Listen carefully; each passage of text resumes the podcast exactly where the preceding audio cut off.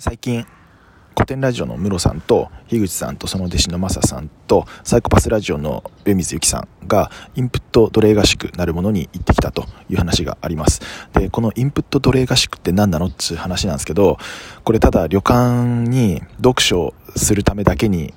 合宿に行くみたいな内容なんですよね。本当にそれ以外しちゃダメみたいなやつなんですけど、むっちゃ羨ましいっすよね。もうマジやりてえって感じなんですけど、で、その合宿の内容を上水祐樹さんが自身のノート記事にまとめられていて、レポートとしてですね、それがね、もうぜひ皆さん読んでほしい内容なんですよね。で、冒頭でインプットの